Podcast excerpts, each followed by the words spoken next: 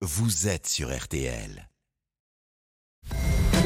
RTL Matin, bien chez soi. On retrouve bien chez soi sur RTL en partenariat avec le magazine Imodeco. Bienvenue chez vous by Stéphane Plaza pour acheter, décorer et s'inspirer. Et Stéphane, animateur préféré des Français, vous guide, vous conseille, c'est gratuit. Bonjour. Bonjour à tous, et c'est vrai que c'est gratuit, ça fait du bien. Et ça fait du bien. Vous avez des idées, ah, pardon, 10 idées pour optimiser les balcons en ville, vous? Pour les citadins, le balcon est une vraie pièce en plus, offrant une ouverture vers l'extérieur. À ce jour, 13 millions de ménages disposent d'un balcon ou d'une terrasse, d'une moyenne de 15 mètres carrés. Mais attention, mal aménagés, ces espaces peuvent vite perdre de leur charme, voire se transformer en repoussant lieu de stockage. Sachez que les grandes enseignes de jardinage et de bricolage rivalisent de conseils et de produits adaptés à ces petits espaces. Alors on va commencer, Stéphane, par les plantes. 96,8% des Français qui ont une terrasse ou un balcon y font pousser des fleurs.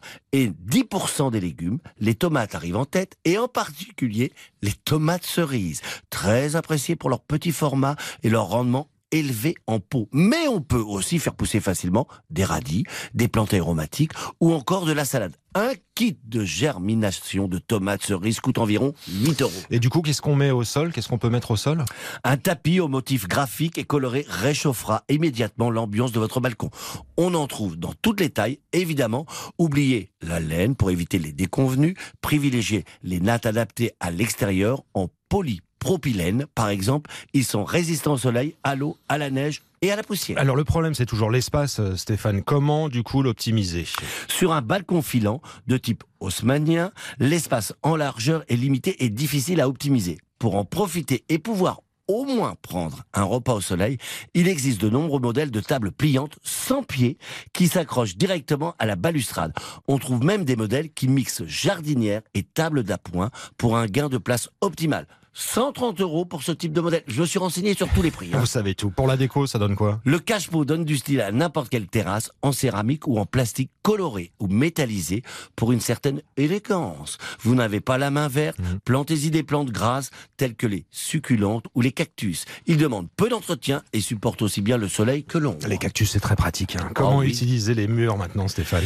En ville, la mode est au mur végétalisé. On peut ainsi acheter une toile équipée de poches à remplir de terre qu'on accrochera à sa façade ou moins définitif, faire l'achat d'une sorte d'étagère contenant entre 3 et 6 jardinières, les unes au-dessus des autres. 360 euros pour ce modèle, par exemple, c'est celui que j'ai acheté chez moi. Et comment faire pour libérer de l'espace au sol? Pour ne pas encombrer inutilement le sol, suspendez un maximum de choses. Terranium en verre, abat-jour en rotin, ampoule design, guirlande, lanterne, voire fauteuil ou hamac. Les objets suspendus confèrent en plus une atmosphère zen et intimiste à n'importe quelle terrasse. Et dans le même esprit, euh, Stéphane, comment se protéger du soleil sans encombrer l'espace? Ces dernières années, la mode était aux toiles tendues, façon voile au-dessus des salons de jardin, mais le parasol revient.